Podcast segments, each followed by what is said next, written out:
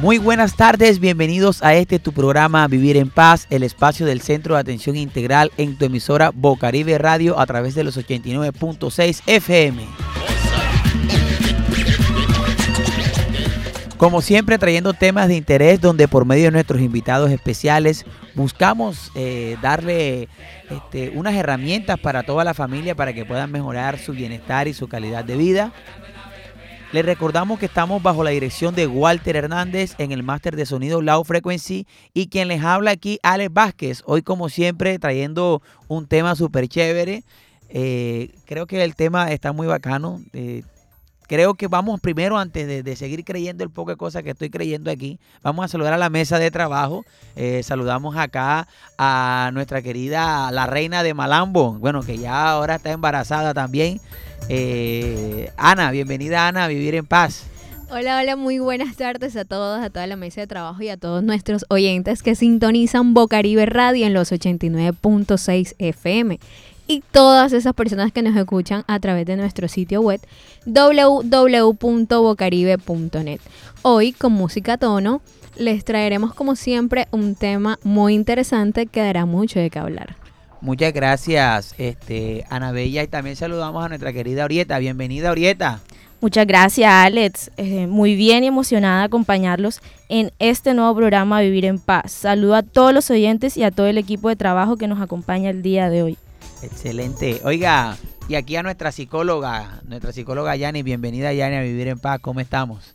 Bien, Alex, gracias a todos nuestros oyentes. Hoy un poco animada por el tema, como dijiste, está bastante interesante y creo que lograremos hacer un programa bastante interesante. Ok, muy bien. Bueno, les voy a comentar que al equipo de, Vivir en Paz se ha sumado eh, el semillero de eh, un semillero de investigación que también son semilleros de comunicación acá, los llaman acá en Bocaribe y nos van a ayudar con todo el proceso de eh, la reportería comunitaria, también ayudándonos en toda la parte de los, de los datos curiosos y las entrevistas en la calle. Y una de ellas nos acompaña hoy es Paula. Paula, bienvenida a Vivir en Paz, ¿cómo estás?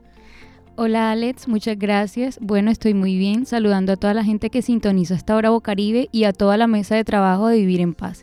Espero que el día de hoy sea maravilloso y podamos aprender como siempre. Bueno, así es, esa es la idea, aprender como siempre, que todos estemos aquí de la mano.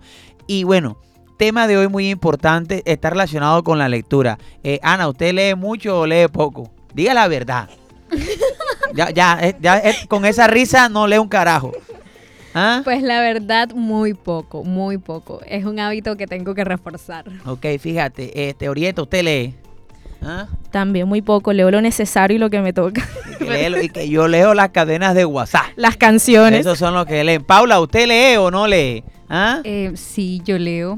Eh, cuando voy en el bus, que prácticamente pues casi tres veces a la semana, no es mucho, pero... Nada más lee en el bus, o sea que si el eh, trancón, hay trancón, lee bastante. Sí, sí. Y de hecho el tiempo se pasa súper rápido.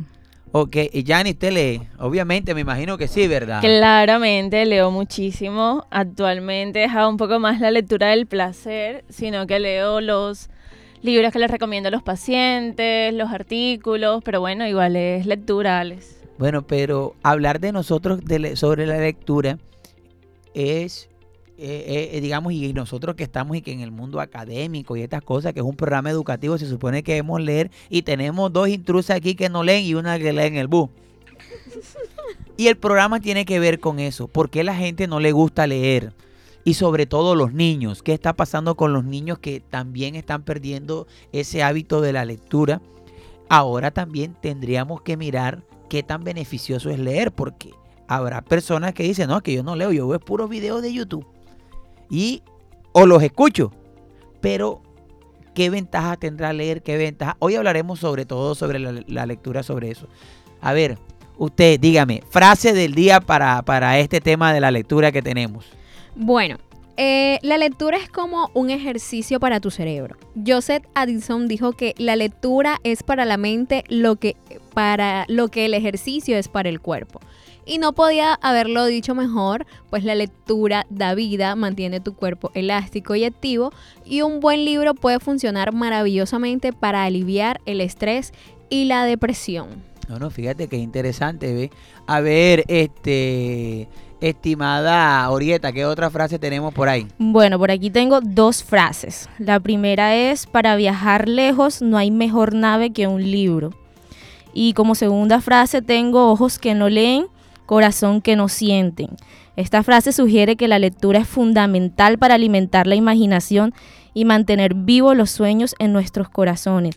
La falta de lectura puede limitar nuestra visión del mundo y nuestra capacidad para imaginar posibilidades más allá de nuestra realidad cotidiana. Bueno, oye, dime la, la, la, la, frase que dijiste tú, Anabella, la primera, la de la nave. La de la nave. La, dijiste tú, Orieta, la, de la nave, una de la nave, porque, porque quiero decir algo yo sobre esa frase. Para viajar lejos no hay mejor nave que un libro. Sí, y es, y es eh, quiero decir eso porque yo yo no sé si es una cualidad, no sé, pero yo tengo una capacidad de imaginación grande. O sea, yo para imaginar y montarme en unas películas y los libros me llevan a eso. A mí yo tengo que reconocer que yo sí leo bastante y que me monto en la película y leo de todo. Yo leo de todo, no solamente libros de, científicos, sino también leo novelas, o sea, leo de todo. Y, y cuando uno lee, uno se monta en un viaje es como si estuvieses en una nave ya.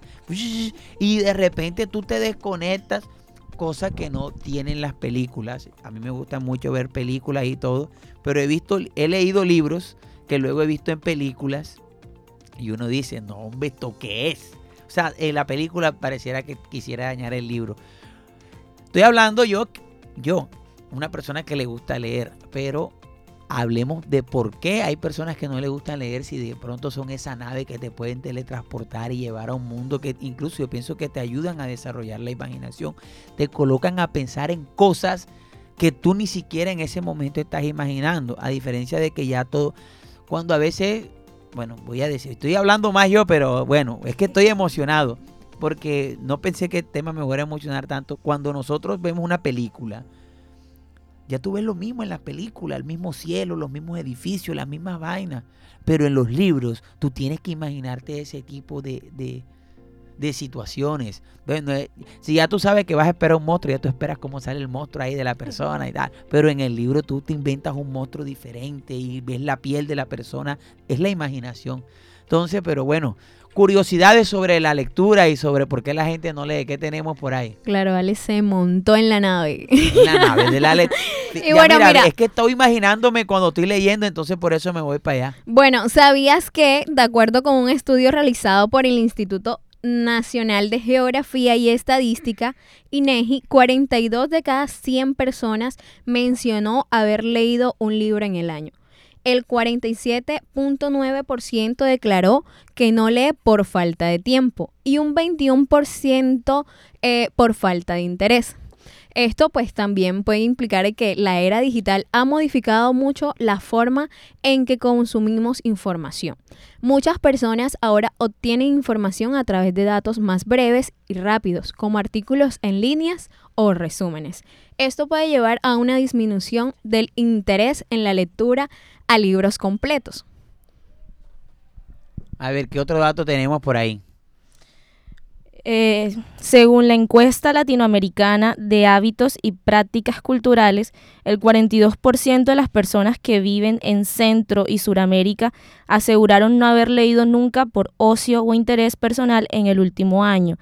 En contraste, el 26% dijo que lo había hecho en el último mes, y Colombia no está entre los mejores promedios. En nuestro país, solo el 26% dijo haber leído por gusto o interés personal en el último mes. La cifra está lejos del país como México, donde el 36% aseguró leer con gusto. Bueno, fíjate, son, son datos interesantes que no, a nosotros no nos gusta leer. A ver, ¿qué otro dato tenemos, estimada Paula? Bueno, otro dato interesante es que un estudio de 2019 muestra que los niños a los que se les leen los cinco años previos al jardín de infancia están expuestos a más de un millón de palabras más que a los niños a los que no se les lee nada.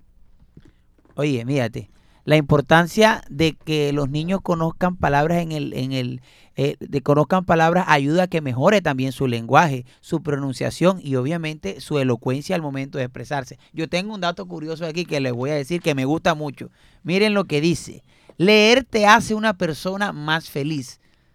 dado que un libro puede funcionar maravillosamente para aliviar el estrés y la depresión. Así que si tristes, tan tristes, pónganse a leer.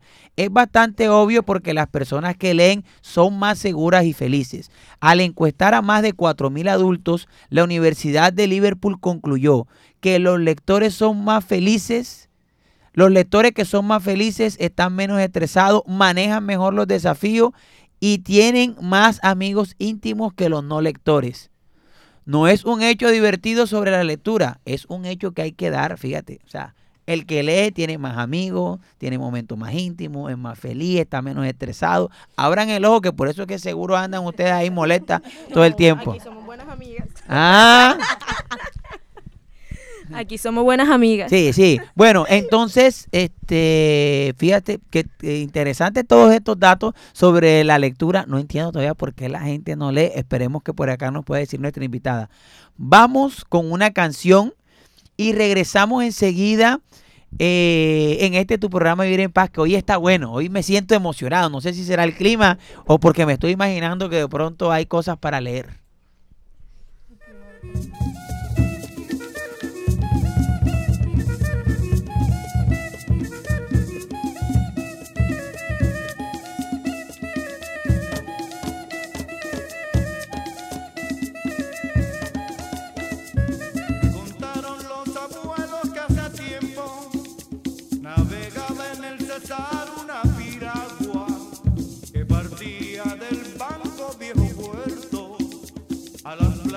De amor en Chimichagua. Chapoteando el vendaval se estremecía, impasible desafiaba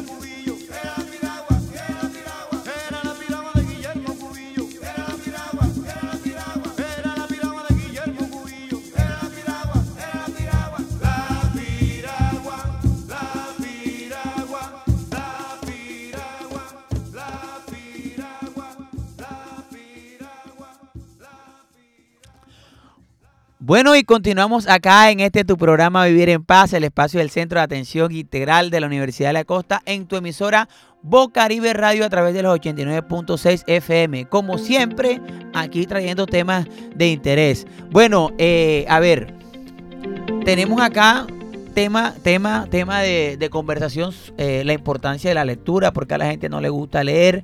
Pero quiero recordarles a todos los servicios, específicamente los servicios de asesoría psicológica y de consulta jurídica que tenemos en el centro de atención. A ver, señorita Ana. Claro que sí, el Centro de Atención Integral CUP Religiosos Camilo, en busca de mejorar la calidad de vida a nivel individual y colectiva de la comunidad del barrio La Paz y sus alrededores, te ofrece servicios totalmente gratis en asesorías jurídicas y psicológicas.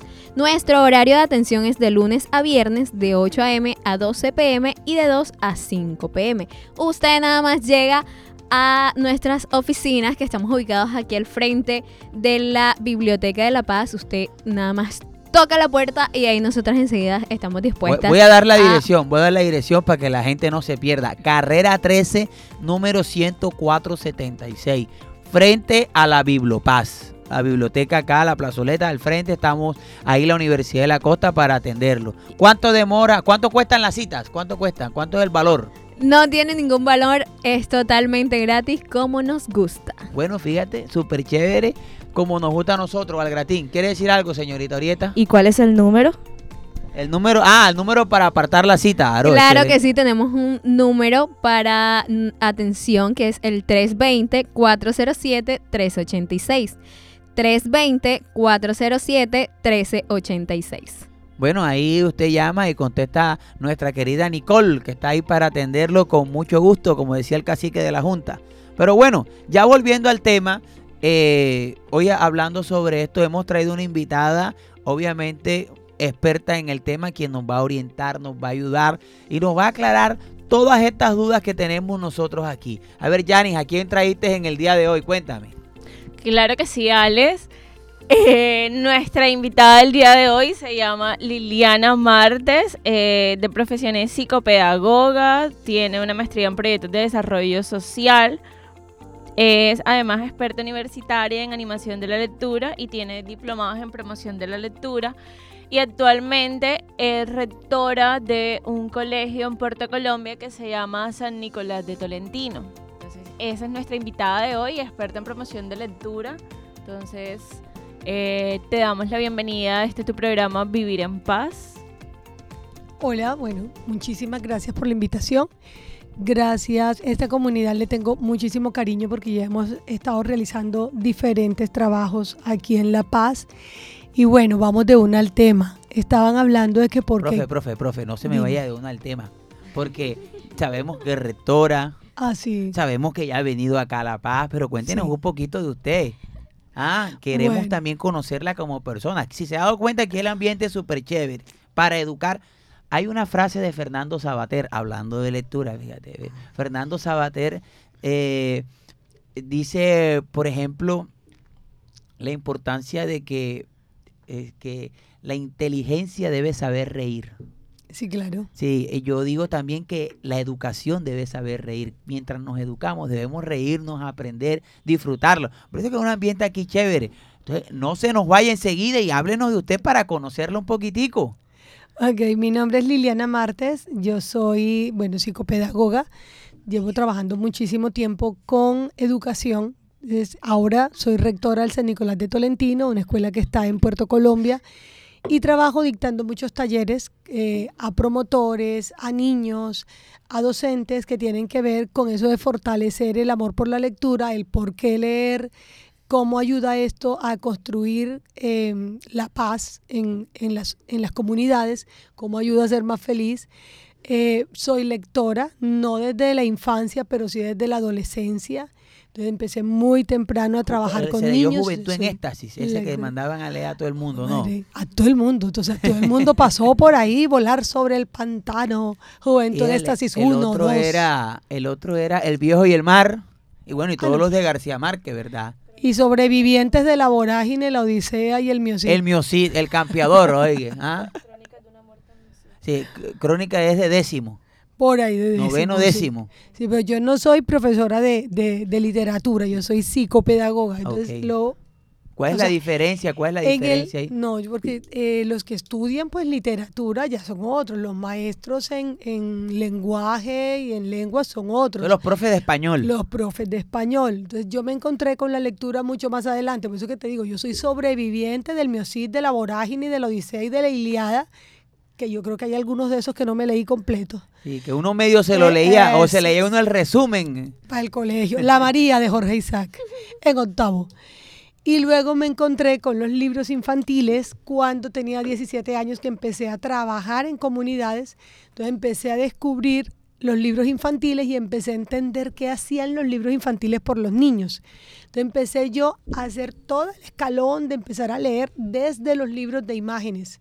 Entonces hice toda mi escalera de lectura hasta pues lo que actualmente lee uno ya como adulto. ¿Cómo se le dice a aquellos que le leen a otros? Lectora, Sí, lector. sí, pero por lo general entrenamos la habilidad de leer en voz alta, que no es lo mismo leer para uno que leer para otros. Sí, voy, quiero compartir una experiencia. Aquí en, con el programa de la biblioteca hay un como un programa, un taller que se llama Leer es mi cuento. Claro. Eh, yo tengo uno como un club de lectura con unos niños de otra comunidad y acá nos llevamos los libros. pero yo no estudié, digamos, para leer a los niños ni nada de eso, pero uno se monta en la película, como yo le decía ahorita. Entonces, eh, por eso preguntaba de que si había una técnica o algo, porque hay los, muchos de los niños a los que, aunque eran grandes, no sabían leer. Entonces, nosotros le leíamos los cuentos, pero los cuentos no tienen, muchos de los cuentos de niños, aunque algunos tienen, no tienen sonidos. O sea, y la onomatopeya que uno puede utilizar al momento de leer un cuento, por ejemplo, y llegó el perro, aunque no diga guau, guau, uno dice el perro, ¿y cómo hace el perro? Guau, guau, guau. O sea, Claro. es como, no hay algo que tenga que ver con eso específicamente. Eso se llama animación a la lectura. Uno ve las historietas y uno dice son dibujos animados cuando ya los ves en televisión porque tienen alma, tienen vida. Entonces con la lectura pasa lo mismo. La voz es la que le da la vida al libro. Entonces se llama animación a la lectura. Una de las estrategias más comunes de animación a la lectura es la lectura en voz alta. Entonces la lectura en voz alta sí tiene su técnica porque te vas enamorando del texto, pero entonces vas sacando las voces, pero también tienes que cuidar la fluidez, tienes que cuidar el ritmo con el que llevas, porque no es lo mismo leer un libro en el que vas persiguiendo a alguien que un libro que simplemente lo va a calmar para pasar la noche. Entonces, eh, no es lo mismo leerle un libro a un niño con adolescente, porque por lo general los libros para niños traen imágenes. Los libros para adolescentes son solo texto. Y un adolescente que nunca ha leído, ahí está de protagonista el animador o el promotor de lectura para ver cómo hago que este texto le termine sacando gusto al adolescente y el adolescente quiera terminar de leerlo o seguir leyendo más libros. ¿sí? Es mucho más, es mucho más retador leerle a un adolescente que leerle a los niños, porque te encuentras solo texto, solo texto. Entonces la voz tiene que tomar toda la vida de la historia para que puedas llevártelos allí, meterlos en el rollo y llevarlos. Antes, de, antes de, de que le pregunte por qué la gente no lee, podría hacernos un ejercicio, usted lo hace, la radio se presta para eso. Este, eh, aquí puede uno contar una historia, es maravilloso. Y la gente no, usted podría hacer un ejercicio, no sé si sabe, libros. Como de, de, de voz así, de, de, de un cuento, algo, no sé si se puede, si no, me responde enseguida por qué la gente no lee. No, hay un libro infantil, porque mm, no traje libros, Sí. pero exacto, estaba pensando en ese porque tiene la onomatopeya y tiene todo. Hay un libro ¿En de cuál- Helen cuál Oxenbury, de Helen Oxenbury que se llama Vamos a cazar un oso. Es un libro infantil, las imágenes son hermosísimas, pero entonces en el texto dice algo así como Vamos a cazar un oso, un oso grande y espantoso. ¿Quién le tiene miedo al oso? Nadie. Aquí no hay ningún miedoso.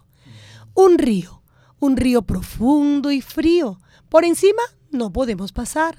Por abajo no podemos pasar. Ni modo, lo tenemos que atravesar. ¿Cómo haces cuando atraviesas un río? Glu, glu, glu, glu, glu, glu, glu, glu, glu. Y vamos a cazar un oso, un oso peludo y furioso. ¿Quién le tiene miedo al oso? Nadie. Aquí no hay ningún miedoso. Un pasto, un campo de largos pastos verdes. Por encima no podemos pasar, por abajo no podemos pasar. Ni modo, lo tenemos que atravesar. Tupiti, tupiti, tupitita. Tupiti, tupiti, tupitita. Oye, fíjate, se monta uno en, en esta. pues, yo Ya sé- viste, que sí se monta río, gente que no lee. pasto, eh, eh. La gente se monta uno en una película y, y es bacano porque a veces el libro también uno lo huele. Sí, claro. uno- y No hay nada más rico que el olor a libro nuevo. Pero La tablet sigue siendo una tablet, ¿por qué, por qué estando nosotros aquí disfrutando de esto? Un cuento de niños. Por lo general tienen fábulas. O sea, son fábulas que te dejan una moraleja. ¿Por qué la gente no lee si es tan bacano?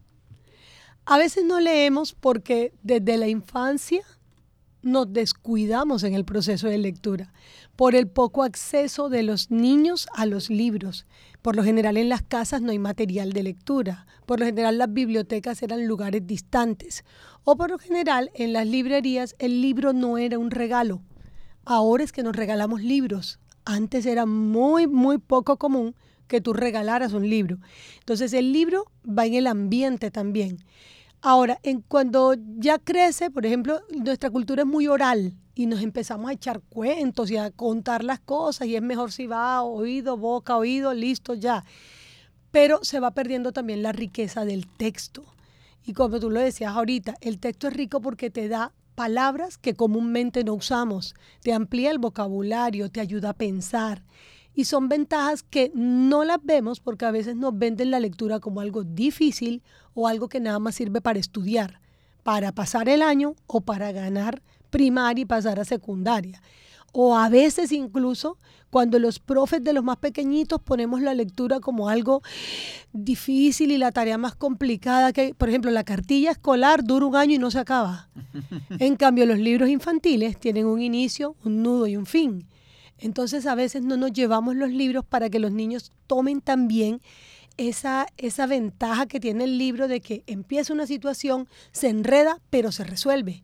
Y terminas de leer un libro y tú te alegras cuando terminas de hacer algo, o sea, lo cumpliste y lo tienes y voy para otro libro y tal. Pero cuando solo es una tarea, tú lo asocias con eso y se te vuelve cansoncísimo.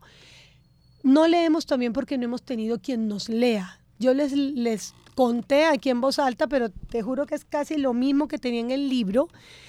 Y ustedes se emocionan y alguien te llegó a tener el puente con el libro para que fuera un poco más agradable encontrarse con él. Y si yo les presento aquí el libro ahora, ustedes lo van a querer ver, lo van a querer ojear. ¿Sí? Entonces, ¿quién te acerca al libro? Ya cuando estamos adultos, se nos va perdiendo quién nos recomienda un libro. Si alguien que le diga y que las conversaciones se tejan alrededor de un libro, te recomiendo tal cosa. Tú sabes, yo le di a un paciente tal cosa y le sirve para esto.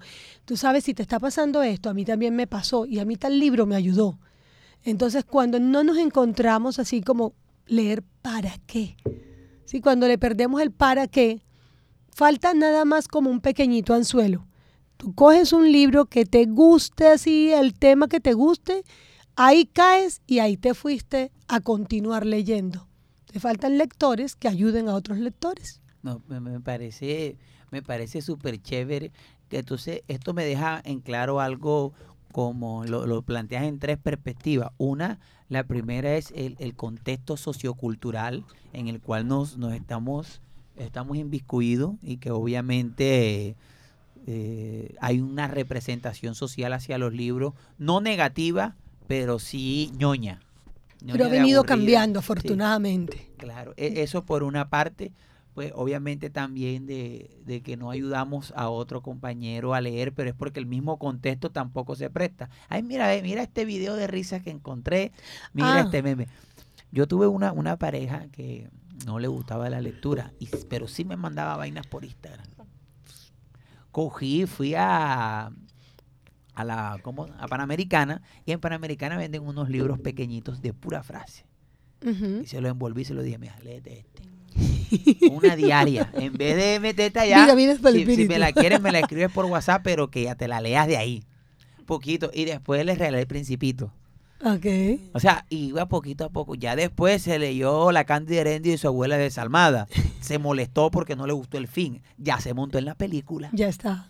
O sea, o sea, a veces también, pero como también uno hace uno para conocer una persona que, y, y darle, porque es que no es que los libros sean aburridos. Hay libros que no te gustan, como las Para películas. cada persona. Hay, hay, hay sus libros. Profe, tenemos una sesión que se llama Los mitos de la calle. Entonces vamos a leerle unos mitos. Usted nos dice si son mitos o si no lo son y el porqué de, de esa, De una. de esa situación. Entonces vamos con los mitos de la calle. Los mitos de la calle. Como primer mito tenemos, los niños que leen muy pronto se convierten en genios detestables. Que leen muy pronto. Ok.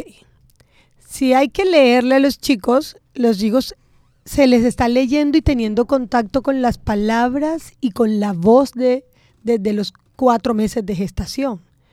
Entonces, ¿qué es muy pronto? ¿Y qué es muy poco? A todos los bebés le gusta una nana y lo otro es que a veces creemos que leer es solo leer libros. Leer es leer muchas más cosas. para los niños es leer el ambiente, es leer los colores, es leer las letras de la, de la música, es leer la voz de la madre, es leer el rostro. Entonces ahí, que es muy poco y que es muy pronto, ¿sí? Cuando se sigue todo ese proceso de lectura, al contrario, o sea, lo que le va dando no es que sea un genio detestable, por lo general a los niños que se les lee son más capaces de solucionar problemas y por tanto son más felices. Porque a los niños, cuando les lees una historia y la historia se enreda y entonces apareció el monstruo que se iba a comer, pero llegó el príncipe y conquistó y salió acá, o llegó y vencimos porque nos comportamos bien con él y tal. De alguna manera la historia se soluciona y él lo que va teniendo en su cabeza es que todos los problemas tienen solución Profe, y son más felices antes que detestables. sí, ahí, ahí es donde quiero llegar yo a un puntico antes de que lea el segundo mito. Y es, eh, tiene que ver ya como una crítica a la literatura infantil. Yo decía como en el tema de eso que usted menciona, de que siempre hay finales felices. Ya no. Eh, porque, Hay soluciones de Solu- situaciones, pero no siempre finales felices. porque recuerdo mucho a, bueno, fíjate, él, él no, él no escribió mucho, no escribió nada a Jaime Garzón.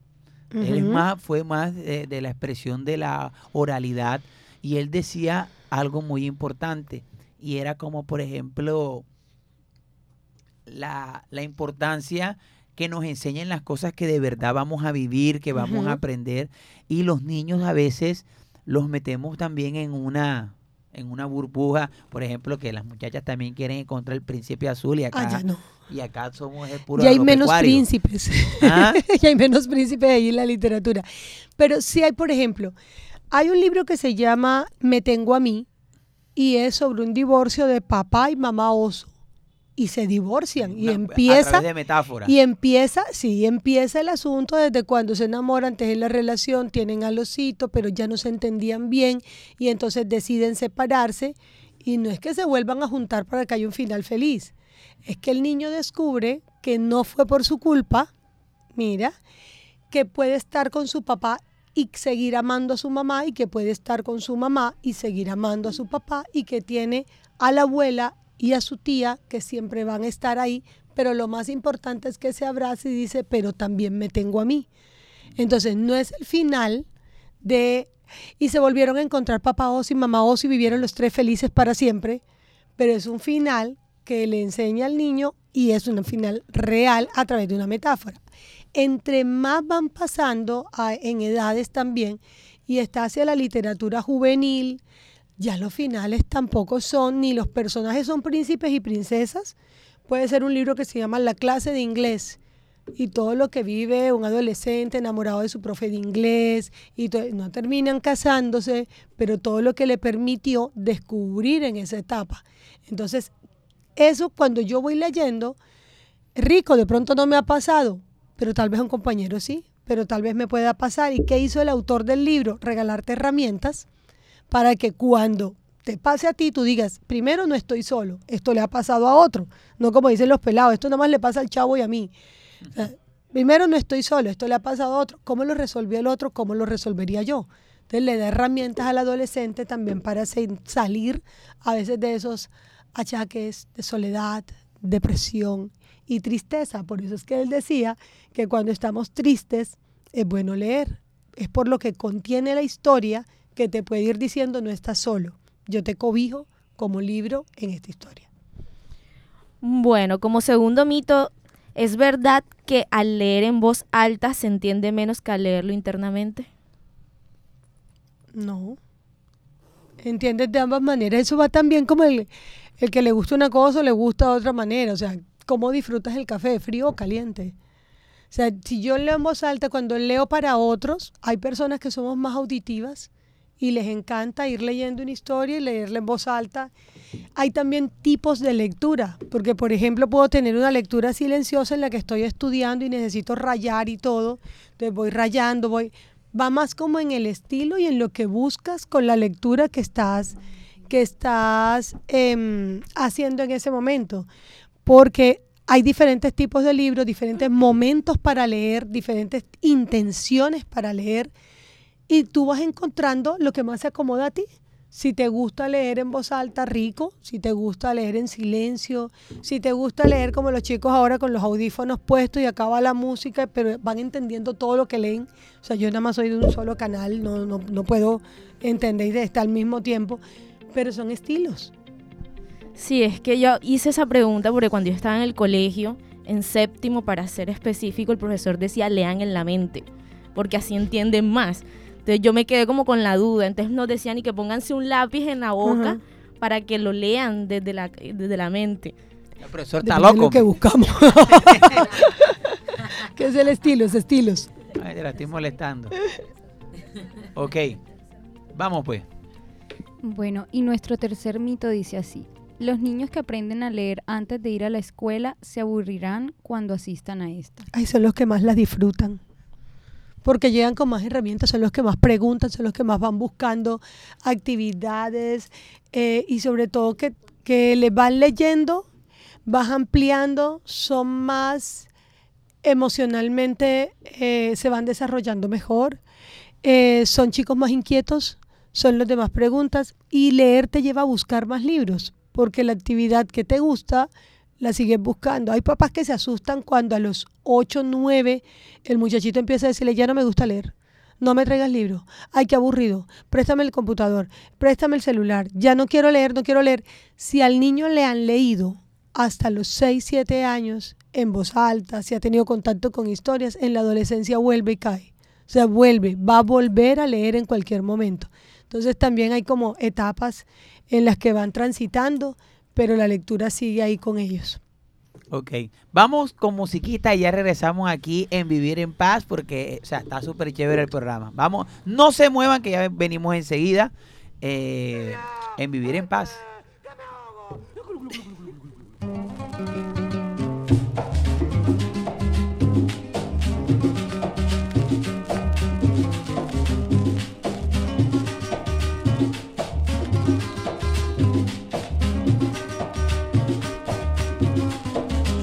Ahogando un ratón dentro de un barril de vino y viendo al gato vecino le dijo de vacilón. Ay, compa y gato, compa de casutizan que me desto, fíjese que si yo muero borracho, entonces nunca me comerá. Corras ese chance, sáqueme de aquí, que yo le prometo que al pasar mi borracha puedo hacer lo que quiera, lo que quiere usted de mí. Desde luego queda convenido que borracho no vale, No señor, borracho no vale, no puede ser, borracho no vale. que no, que no, ah, que sí le dijo el gato que yo te voy a sacar. Y hasta te voy a dejar que te duermas un buen rato. Muchas gracias, señor gato, dijo guillado el ratón, yo no soy muy dormilón, pasar mi borrachera estaré a su disposición. Desde luego queda convenido que borracho no vale, No señor, borracho no vale, no puede ser. borracho no vale. Que no, que no, ah, que han pasado unas horas y como no es dormilón, poco rato al ratón le pasó la borrachera, alcanzó a ver una cueva cerquita de donde estaba y sin pensar en más nada corrió y se metió en la cueva y todavía está gato afuera esperando su carnada. Desde luego queda convenido que borracho no vale, No señor, borracho no vale, no puede ser. borracho no vale. Que no, que no, ah, unos días encuentra el gato a ratón y enseguida hizo mención del convenio que existía. Esas son embusterías, le digo el ratón al gato, ¿cómo voy a hacer contrato de dejar que usted me coma y además cuando uno toma, ¿quién le hace caso a un borracho? Desde luego queda convenido que borracho no vale, No señor, borracho no vale, no puede ser, borracho no vale, que no,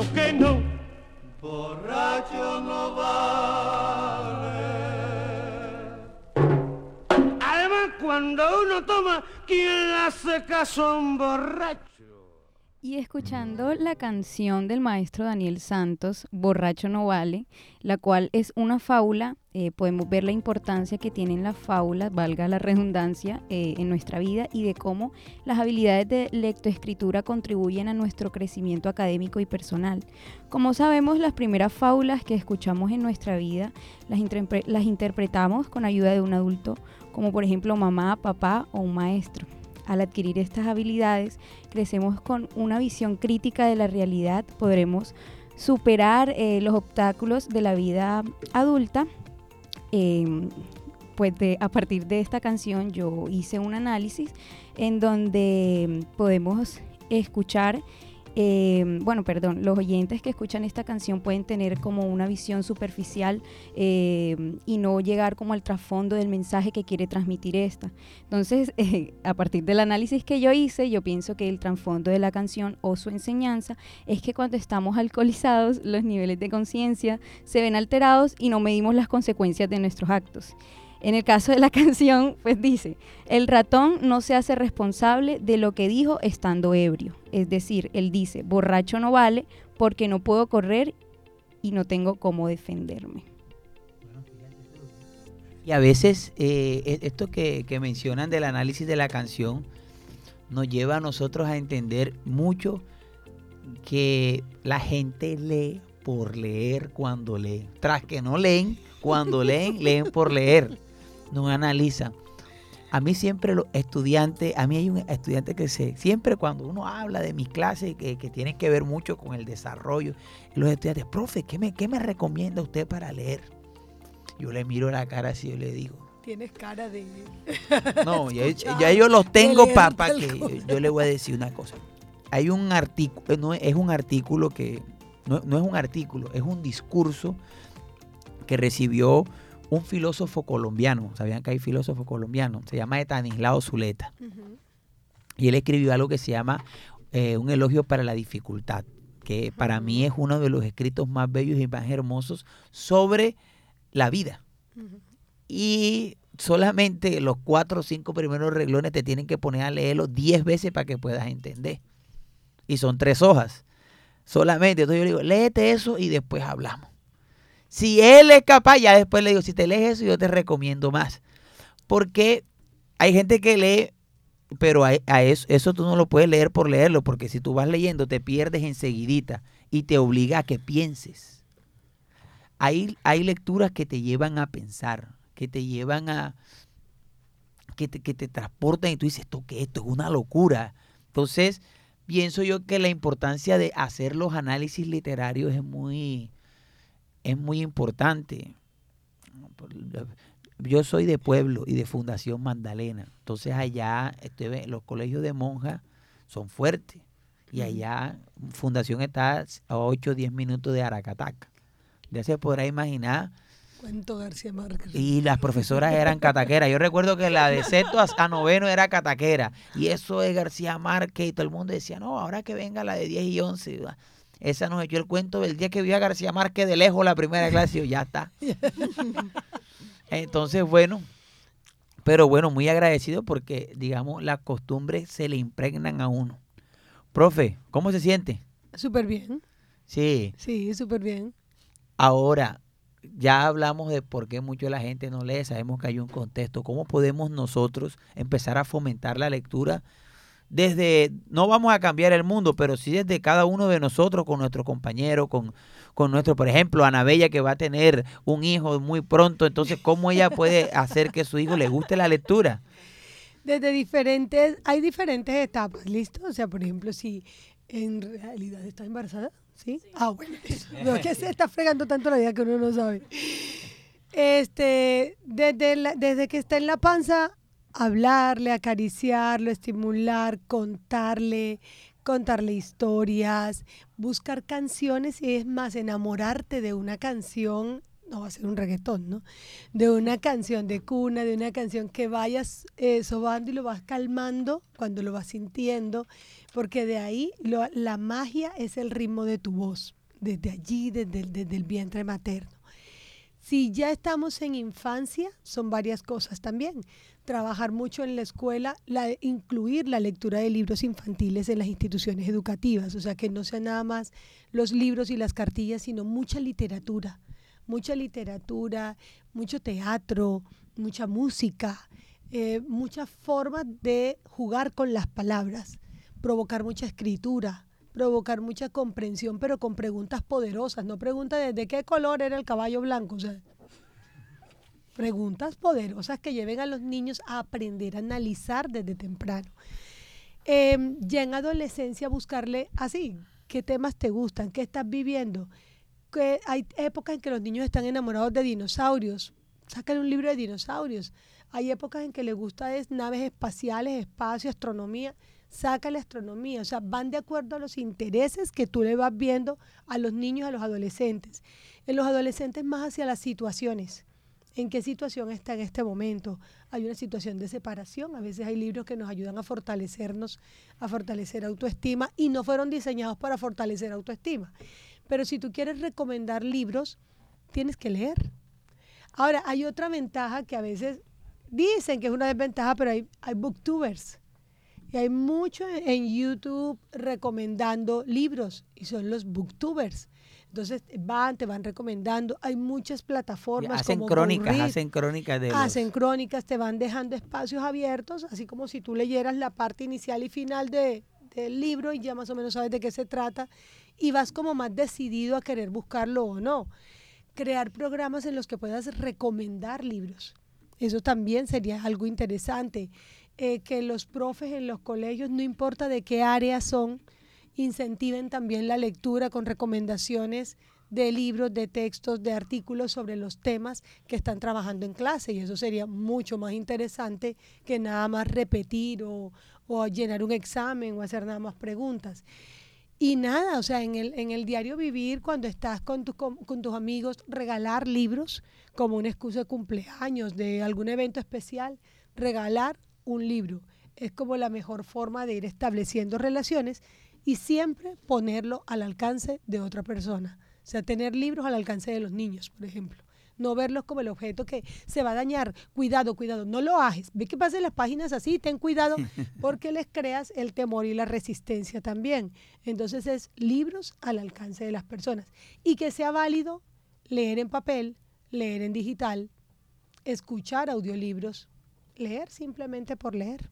Ok, fíjate qué interesante. Tenemos unos, unas opiniones de la gente, lo que dice la gente sobre la lectura.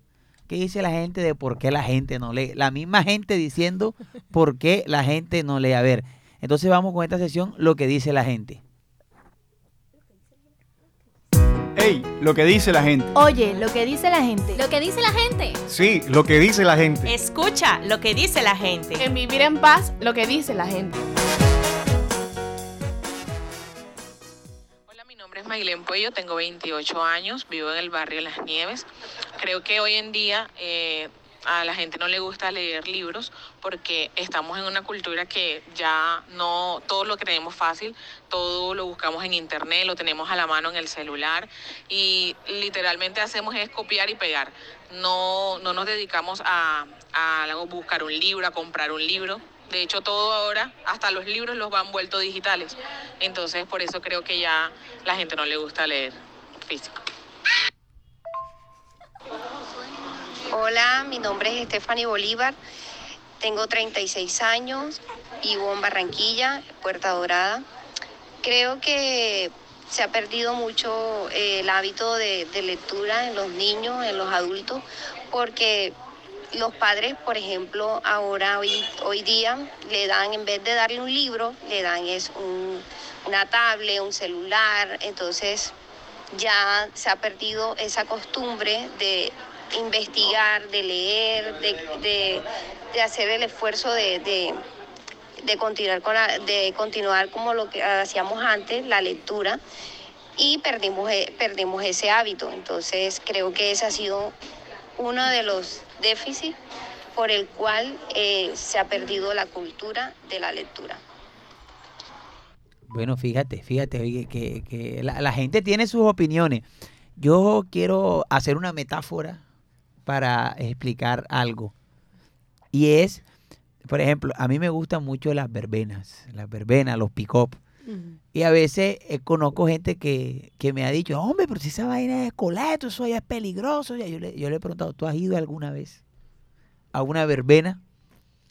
No, hombre, que esa vaina mejor es ir acá y tal. Y, entonces los he llevado y han vivido, oh, qué bacano, oh, qué-". y se siente.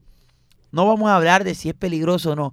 A, lo, a donde quiero llegar es que cómo se está viendo los libros. O sea, los libros no se están viendo sino para lo que usted mencionaba al inicio, como algo académico, para buscar tareas, y lo ven como algo que no es bacano, pero porque no lo conocen.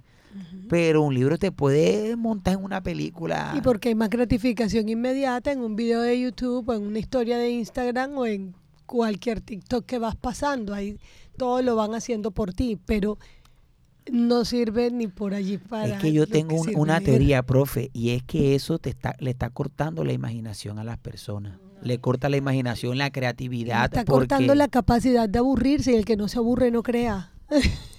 Es que ya ni para tareas, porque como todo lo conseguimos en internet, no, y entonces si, ya. si nos vamos al Antes- chatbox ahorita. antes teníamos las encicl- antes La la enciclopedia. enciclopedia, los atlas.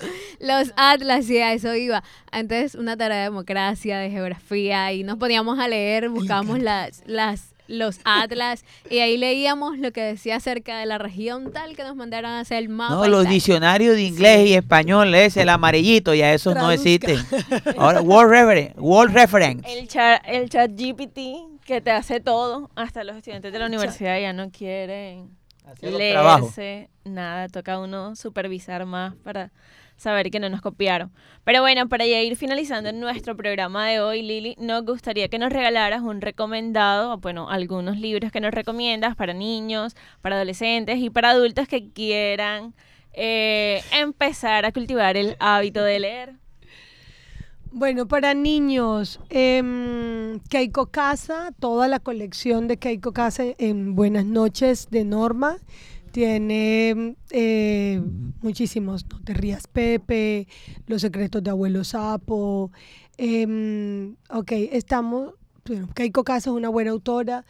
em, se me olvidó, Anthony Brown con todos los Willy, con mi papá, mi mamá, mi hermano también tiene un libro que se llama La familia de los cerdos, que es un espectáculo de libro para entender las dinámicas familiares, que parecen libros para niños, pero son en realidad libros que pueden leer a cualquier edad, sobre todo por el juego que tiene con la ilustración. Entonces les doy más autores porque tocan ese autor y ahí pueden desplegarse bastante. Eh, digamos que para adolescentes me gusta mucho Ana María Machado. Tiene un libro que se llama Eso no me lo quita nadie, que es viejísimo, tiene más de 15 años, pero para mí es lo mejor para trabajar autoestima con los chicos. Em, Iturralde tiene uno sobre cuando callaron las armas, perdón, para ir entendiendo todo el asunto de la paz. Parece mentira, pero los cuentos, las biografías ahora de los de lo que son esto y que cuentos para de buenas noches para niñas rebeldes, cuentos de buenas noches para niños genios, cuentos ayudan muchísimo porque le van dando referencia a los muchachos sobre lo que quieren y pueden ser, ¿sí? Entonces, esos también van ayudando mucho. En adultos está una autora que se llama Ángela Becerra, que me encanta. Yo leo Isabel Allende, me gusta. Eh, esta otra autora que se llama. A los chicos les gustan los chick flicks, como, los, como las películas, mejor dicho, románticas. Hay una autora que se llama Elizabeth Benavent, que es española, que tiene una serie que se llama Valeria, que ahora está en Netflix, pero los libros son más chéveres que la serie. Se llama Elizabeth Benavent y tiene un libro que se llama Un cuento perfecto, que es un espectáculo para leer. Em, mejor dicho, o sea, Ya, ahí ya, tienen ya, tres sí, más. no, ahí tienen, no joda, pa. Para que tenga y se entretengan. Sí. Bueno, pues este, lastimosamente ya hemos llegado al final. Muchas gracias, profe, por acompañarnos. La verdad ha sido muy satisfactorio eh, este encuentro con usted y creo que nos ha iluminado mucho. Esperemos que Orieta y Ana ya se pongan las pilas. Sí, algo. Por Sí. el bebé, sobre Claro, todo también. claro. Que Y a veces son más camino. felices, a veces son más felices. Sí, Claro serio, que en sí. serio que sí.